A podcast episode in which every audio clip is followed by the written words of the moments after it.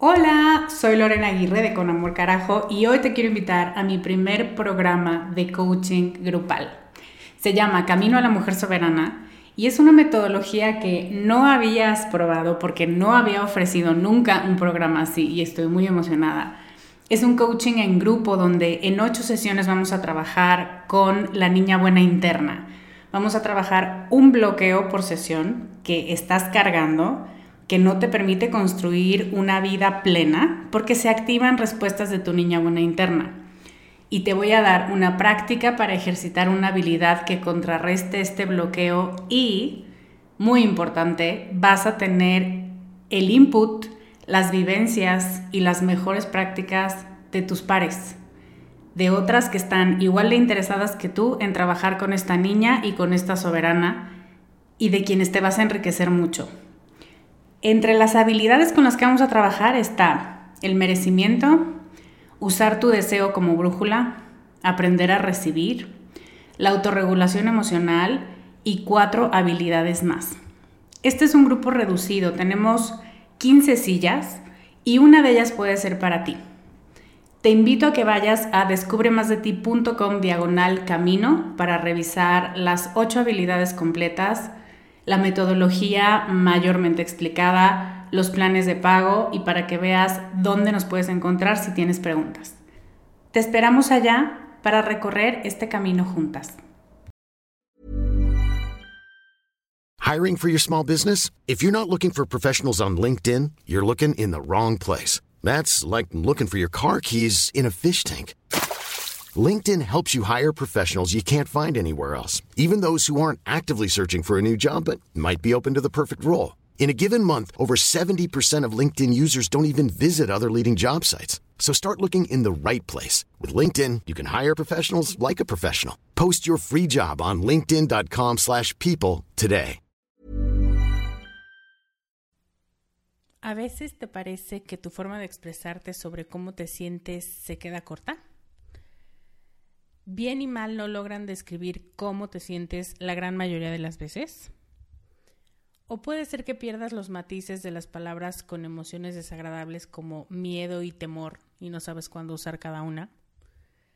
Hablemos de analfabetismo emocional y de cómo solucionarlo. Estás escuchando Con Amor Carajo, capítulo 108.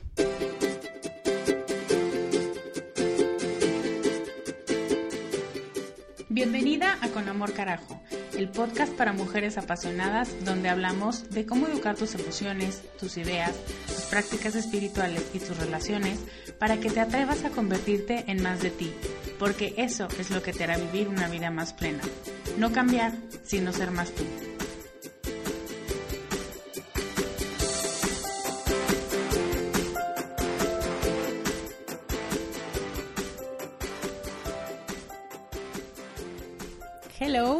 Soy Lorena Aguirre, soy coach de vida y estoy muy feliz porque ayer en la noche fue la primera de seis clases virtuales que titulé Mentiras eficientes para mujeres sensibles.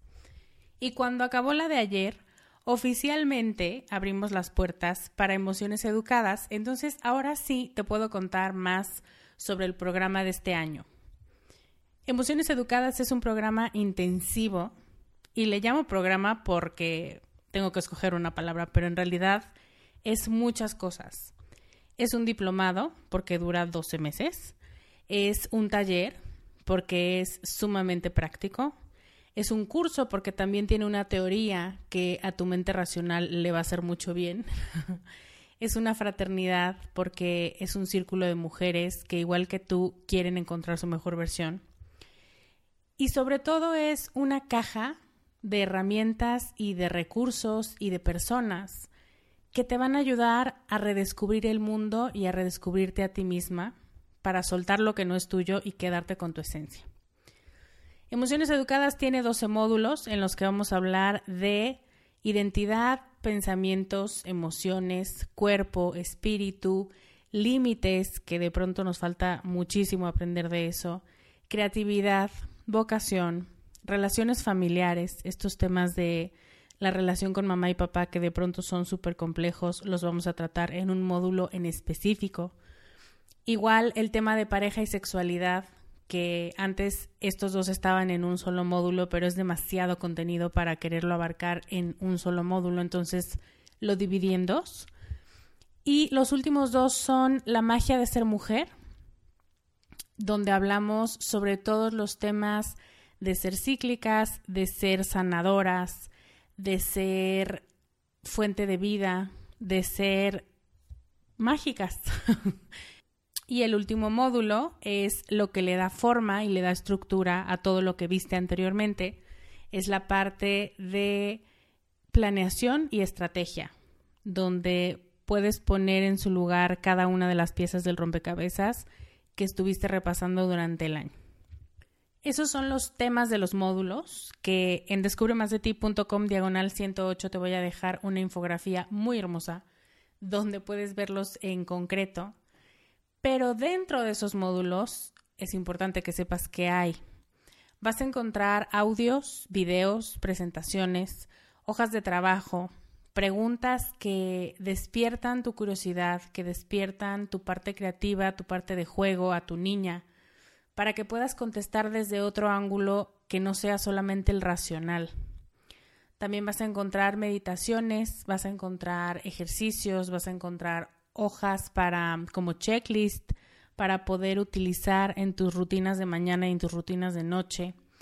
Vas a encontrar muchos ejercicios y propuestas de rituales, propuestas de proyectos para que hagas tú, para que hagas en compañía, para que hagamos juntas. Cada dos semanas vamos a tener una sesión de Facebook Live con rituales de conexión, además de tener el grupo como nuestro lugar de comunicación para compartir logros, para hacer preguntas, para pedir ayuda. Y van a estar tus compañeras y voy a estar yo. Y cada mes tenemos una llamada de coaching grupal en vivo, virtualmente, cada quien en su casa, para que me cuentes cómo vas, o bueno, para que nos cuentes a todas, y para recibir coaching de mi parte. Esto es lo básico de un programa que es pedagógicamente y divinamente acomodado y pensado con mucho cariño para ti.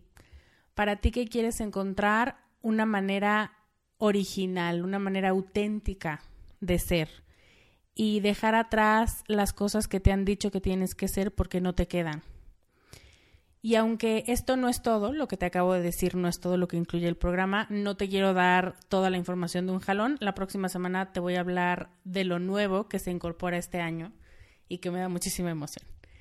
Si quieres leer testimonios o si quieres revisar más el contenido, entender mejor el programa porque eres nueva en este canal y no me habías escuchado, todo está en emocioneseducadas.com. Es una página muy nutrida donde exclusivamente hablamos de este programa. Y ahora pasando al tema del podcast, hoy te quiero hablar de un término que llamé alfabetización emocional y yo lo llamé así, pero después busqué y resulta que ya Daniel Goleman lo había llamado así también, pero yo te voy a decir en qué me inspiré. Resulta que el 21 de febrero fue el Día Internacional de la Lengua Materna me pareció un día muy tierno y me pareció un día eh, de regresar a tus raíces, de entender de dónde vienes, de entender qué has aprendido. Y como se juntó con el inicio de Emociones Educadas, se me ocurrió que así como mamamos en casa el lenguaje cuando somos bebés, un niño que todavía no habla está observando y se queda viendo a la boca de la gente que tiene cerca e intenta imitar los gestos porque somos así, porque somos observadores, porque queremos desarrollar, quieres hacer lo mismo que esa persona está haciendo. Entonces, así como hacemos con el lenguaje, así también podemos aprender a desarrollar un buen repertorio de emociones.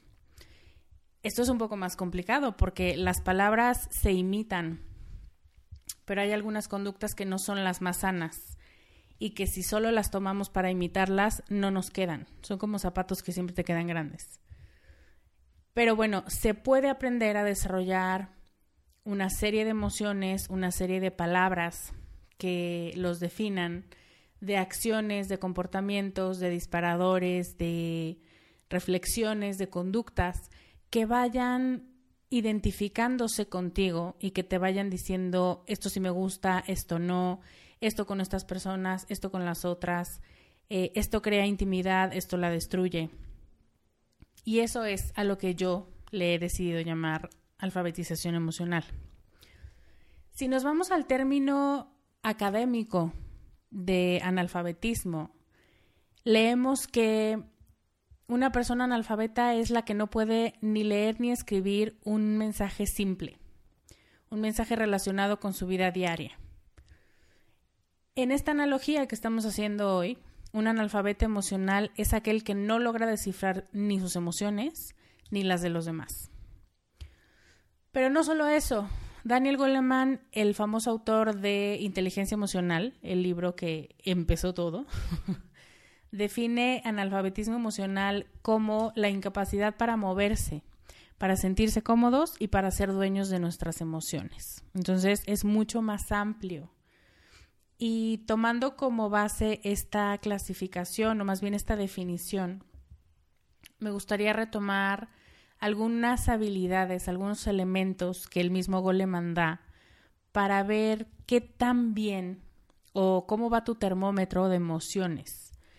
No pretendo hacer una prueba estandarizada, esto es totalmente de feeling, así que lo único que necesitas es ser muy honesta con lo que te voy a decir. Son eh, cinco diferentes habilidades. Y te voy a pedir que escuches a qué me refiero con ellas y que las califiques del 1 al 10 qué tan alto o qué tan bajo estás en estas habilidades. ¿Lista? La primera es qué tanto sabes reconocer tus emociones. Y con esto me refiero a una emoción, ya hemos dicho que es algo que altera tu equilibrio. ¿Qué tanto sabes darte cuenta de que algo te alteró? ¿Qué tanto a mí me pasaba eso? que de pronto tenía hoyos en el pelo y decía, pero ¿qué pasa? ¿Pero de dónde viene esto? ¿Pero cuál es el problema? Eso es analfabetismo emocional, eso es no saber de dónde vino el tiro, pero que ya te lastimó. No saber por qué tienes gastritis nerviosa, por qué tienes colitis nerviosa, por qué estás enojada con la gente, por qué te pones a llorar sin motivo. El no saber por qué implica no tener una capacidad alta para reconocer emociones. Reconocer emociones es el paso más básico y es algo me está alterando, algo me sacó de mi zona de equilibrio y ese algo se llama así. Nombrar la emoción es uno de los pasos más importantes para salir del analfabetismo emocional. Porque cuando tú nombras una realidad, tú te adueñas de ella. Entonces, si dices estoy triste, actúas en consecuencia. Y si dices estoy enojada, es muy diferente a triste. Y si dices em, estoy decepcionada, es un poco la mezcla de los dos, pero no es lo mismo. Entonces, esas son las realidades de las que te vas adueñando y es el orden mental que te vas dando. Que te, quien te da las claves son tus emociones. Entonces, ¿qué tanto sabes reconocer tus emociones del 1 al 10? Apúntalo. Segundo punto, ¿qué tanto sabes aceptar tus emociones? Y esto se refiere a identificarla bien, a no patearla y no disfrazarla, sino aceptar que esa realidad es tuya, que ese comentario o esa reacción o ese pensamiento salió de ti y que tiene una explicación. A lo mejor todavía no la conoces, pero algo te está diciendo, lo importante primero es aceptar esa emoción, aunque te desagrade de momento, pero decir, oh, ok, esto es mío, algo tendré que hacer con esto, pero no es culpa de nadie, no, alguien no me hizo enojar, sino que yo estoy percibiendo algo que me puso de malas. Y eso es autonomía emocional. Entender que esto es tuyo, que nadie te lo quita y que nadie lo resuelve más que tú. Entonces, del 1 al 10, ¿qué tanto aceptas tus emociones? Apúntalo. El tercer punto es, ¿qué tanto sabes gestionar tus emociones? A mí la palabra gestionar me da mucha risa porque siempre me imagino como una asistente ejecutiva. Y esta es como la asistente ejecutiva de las emociones, esta habilidad. Es la capacidad de identificar a dónde van, cuándo salen, o cuándo aparecen en tu vida, quién las acompaña, porque a lo mejor no vienen solas sino en paquete, cuánto tiempo viajan y qué tanto necesitan estar presentes de acuerdo a tu personalidad, por cuánto tiempo, cuándo se tienen que ir ya gracias suficiente tu trabajo, qué tienen que tener preparado para cuando vuelvan, o sea, qué aprendizaje debió haber pasado para que entonces ya regresen a casa. Todo lo que te deje entenderlas más para conocer tus reacciones y manejarlas mejor, a eso se refiere este concepto de gestión de las emociones. ¿Qué tanto lo haces? Califícate del 1 al 10. La cuarta habilidad es qué tanto sabes expresar tus emociones. Y si te fijas, los pasos anteriores fueron observaciones y fueron mucho más internas. Pero aquí en este paso se trata de involucrar a otros, porque cuando tú expresas algo es para que otros se enteren. Ya te lo explicaste a ti y ahora otras personas te van a escuchar. A lo mejor quieres que te entiendan, a lo mejor quieres que hagan algo con esa emoción pero aquí se trata de manifestar lo que estás sintiendo, de dárselo a conocer al mundo. Y la gran trampa de esta habilidad es que no se te puede olvidar que el cómo es súper importante. Cuando estamos en este proceso de alfabetización emocional, llegamos a la parte de expresar y de pronto lo hacemos mal. Lo hacemos de manera muy agresiva o de manera que le falta fuerza o utilizando palabras que no iban, que no corresponden a la emoción que dijiste que sentías, o involucrando personas que no tienen nada que ver con tu emoción. El cómo es importante. Expresar es un gran paso, porque así ya no se te queda atorada la emoción, pero expresarla con asertividad y con claridad y dejártelo a ti muy claro y a los demás también es la meta final, es como la versión 2.0 de la expresión. ¿Qué tanto sabes expresar tú del 1 al 10? I'm Sandra, and I'm just the professional your small business was looking for. But you didn't hire me because you didn't use LinkedIn jobs. LinkedIn has professionals you can't find anywhere else, including those who aren't actively looking for a new job but might be open to the perfect role, like me.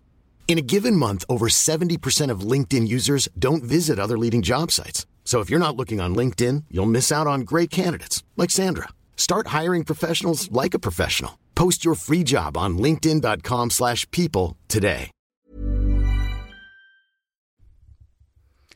Y finalmente, ¿qué tanto sabes identificar las emociones de otros y actuar en consecuencia? Esto es la cereza del pastel pero también es parte de la inteligencia emocional, porque la inteligencia emocional no solo te permite relacionarte contigo y entenderte mejor a ti, sino formar comunidades que también sean tu apoyo y que te ayuden a entenderte mejor. Por eso es tan importante que observes a otras personas y que te des cuenta de lo que están sintiendo. Y ojo que no estoy hablando de una forma enferma de observar al otro y actuar en consecuencia, porque entonces te vuelves un títere emocional. Es observar y decir, no, mejor yo no le digo nada. O no, ya se está pasando y entonces sí tiene que escuchar que no lo está haciendo bien. O puedo entender lo que está viviendo. O me puedo imaginar cómo se siente, debe estar muy triste. Probablemente lo que necesite es que no le diga nada, o que la abrace, o que le dé una palabra de aliento. Para eso hacemos estas observaciones, para poder retroalimentar, para decirle a la gente te observo, eres importante para mí y lo que es importante para ti, lo que te duele, también yo lo tengo en el radar. Eso es lo que crea comunidades. Eso es lo que hace que la inteligencia emocional se vuelva un pegamento social y que no solamente se quede en ti. Así que, ¿qué tanto identificas las emociones en los demás y actúas en consecuencia del 1 al 10? ¿Cuál es de estas cinco la más baja para ti? Yo te tengo algunas ideas para que si no saliste muy bien en estas habilidades emocionales puedas mejorar tus números. Son muy globales, pero me parece que son muy importantes para todos los elementos de estos, estas cinco habilidades emocionales. La primera idea es, cuando llegue la emoción, cuando te perturbe o te quite el equilibrio, para bien o para mal, no hables, no juzgues, no actúes. Lo que hacemos normalmente es como, ah, yo me volví a enojar. Ay, otra vez. Ay, esta gente que nefasta. Hay una reacción natural a expresar lo que sentimos. Y no digo que no lo hagas, digo que si estamos haciendo un experimento de alfabetización emocional, conscientemente lo evites para que te des cuenta de cuánto deseo tenemos por reaccionar antes que analizar. Solo observa. Imagínate que dejas abierta la puerta de tu casa porque estás cargando el súper y de pronto entra un perro callejero sucio y con las patas sucias y que tiene cara de pocos amigos, pero entra y huele tu sillón y se va. Si te pones como loca, probablemente las cosas acaben mal. Pero si solo lo observas y dices, ¿qué quiere de mi casa? Porque él no es de mi casa. ¿Qué está pasando aquí? Es mucho más factible que puedas entender cuál fue el fenómeno, qué pasó. A ese tipo de observación me refiero. No me gusta mucho tu presencia, pero tampoco me estás matando, entonces te voy a observar. ¿A dónde vas? Ok, ya te fuiste. ¿Por qué apareces? Le puedes decir a la emoción bueno, no le digas, pero obsérvala. ¿Por qué apareció? Si yo estaba bien. ¿Qué persona? ¿Qué situación? Hay rutas físicas, calles en las que pasas que te despiertan algo. Hay olores, hay pensamientos, hay recuerdos. Observa. Y eso te va a dar muchísimos puntos de autoconocimiento, porque solo observando tus reacciones eres capaz de educarlas.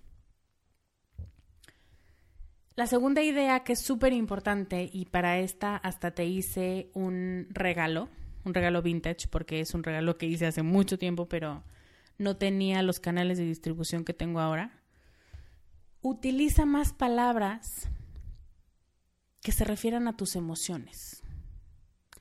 Una de las formas más poderosas de adueñarte de tus emociones es utilizar más palabras relacionadas con ellas. Utiliza palabras diferentes a bien, mal, triste, contento, enojado, porque cuando utilizas diferentes conceptos para definir algo, para puntualizar, para matizar una emoción, eso te da más dimensión. Yo me acuerdo que hace muchos podcasts te conté que mm, hay series que me gustan mucho por una característica que después me enteré que se llama dimensionalidad y es que no es el bueno y el malo y el feo, sino que es un bueno perturbado que tiene problemas y toma malas decisiones y es un malo que tiene una historia y una explicación para ser tan malo y entonces te identificas con todos los personajes y eso es súper interesante. Eso es lo que pasa cuando utilizas este tipo de palabras. Te vuelves un personaje tridimensional que dice, ok, pero estoy hastiada porque tuve mucha paciencia, pero mi paciencia se convirtió en solapar conductas que eran dañinas para mí. Eso es mucho más complejo que decir, eh, estoy muy enojada con este idiota mucho más profundo, te da más información, te permite entender mejor cuáles son tus procesos y cómo te relacionas con los demás. Te hace conocerte más y eso es súper importante y muy valioso. Cuando tú haces estos cambios en la forma de hablar, también cambia la forma en la que te piensas y en la que sientes. Te comparto una lista de emociones que hice hace años como te decía, cuando empezó Descubre, para que si encuentras alguna alternativa a palabras emocionales que utilizas mucho, puedas empezar a utilizar estas, estas otras opciones. Comprométete a hacer crecer esta lista para sentirte más cubierta, para conocerte más, para tener un bagaje mucho más grande de experiencias, aunque sea a través del lenguaje, porque eso te va abriendo posibilidades. Puedes bajar la lista en descubremasdeti.com diagonal 108 para que te llegue a tu mail. La cuarta idea es observa a los otros. este ejercicio me encanta. Lo puedes hacer en vivo cuando estés en un restaurante, cuando estés en un parque. En lugar de estar en el teléfono, en lugar de llevarte un libro y de estar solo contigo, dale unos minutos a observar a las personas. No de una manera creepy que las personas tengan que esconder a sus hijos porque qué miedo, pero sí observa sigilosamente las reacciones de la gente. Te vas dando cuenta de las emociones que surgen, de lo que van diciendo, de las inconsistencias, porque de pronto te encuentras gente en la calle que dice, estoy súper contenta. Y le dices, ay, reina, por favor, avísale a tu mente y avísale a tu voz porque parece que vienes de un funeral. O gente al contrario que dice que está súper enojada, pero se le pasa en tres segundos. No es tu labor juzgar, solo observar, para irte dando cuenta de todo este abanico de posibilidades y para ponerte en los zapatos de esa persona y decir, mm, si a mí me hubiera pasado eso que le pasó, o esa mamá que su hijo le está haciendo un berrinche, o esta señora que está peleando con su mamá en la mesa de al lado, ¿qué haría yo? ¿Cómo me sentiría yo?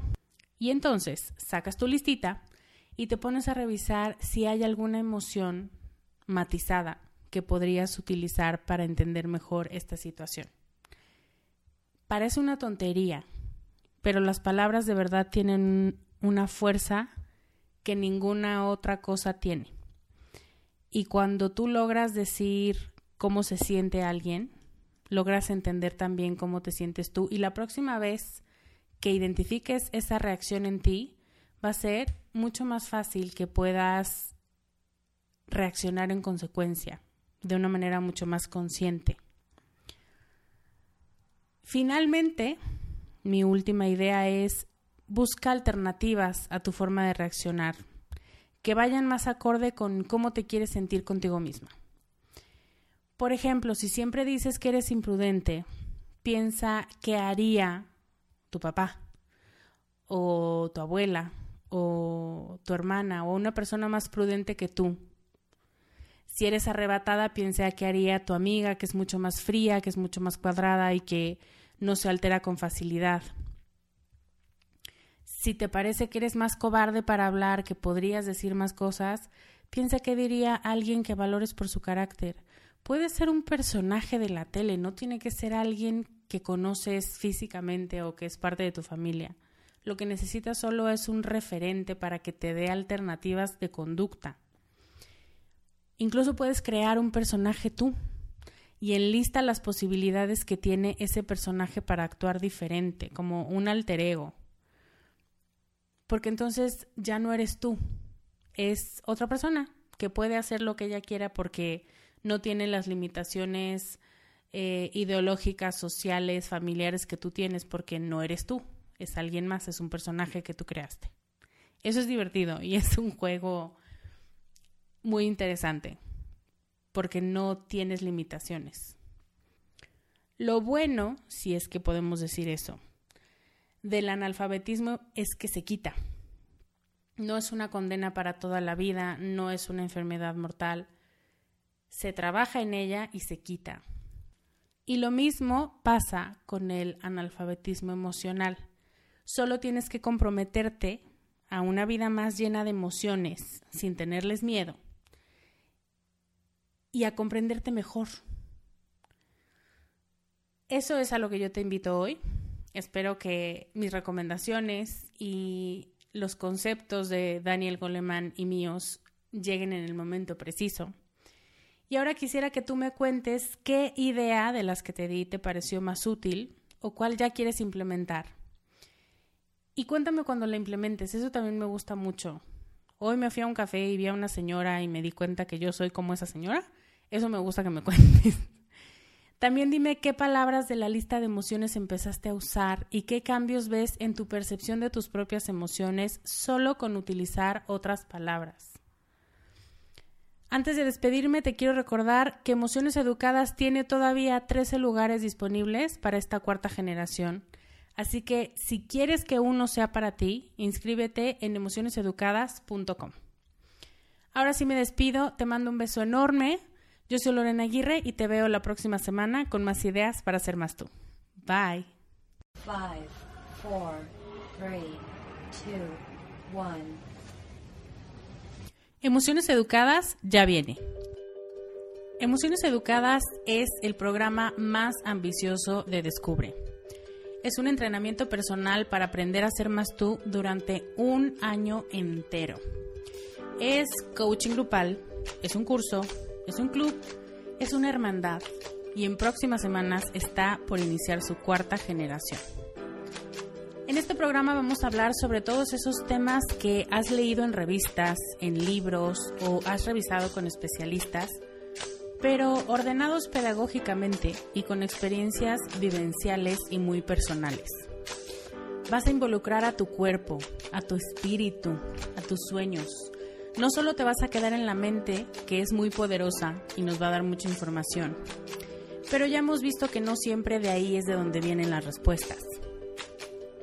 Emociones Educadas habla de emociones, sí, pero también de los pensamientos que las generan, de tu cuerpo y cómo tiene todo el potencial de liberarte, de tu espiritualidad y sacudirte todo el exceso para quedarte con tu yo más esencial, de la misión de vida que tienes y cómo hacerla realidad, del éxito, del dinero, de la riqueza, de la ambición femenina que está creciendo dentro de ti y que de pronto temes, de la magia de ser mujer, de la bruja, de tu naturaleza cíclica y mágica y de aprender a relacionarte con otros en muchos ámbitos de tu vida de la forma en la que tú quieres y que más te beneficia. Si el año pasado dijiste que el próximo año tomarías este programa, considérate invitada. Este es tu momento. Este es un llamado a quitar de tu camino todo lo que te estorba para encontrar tu verdad, tu plenitud, tu felicidad. Este año el cupo es súper limitado, así que si quieres checar de qué se trata, ve a emocioneseducadas.com.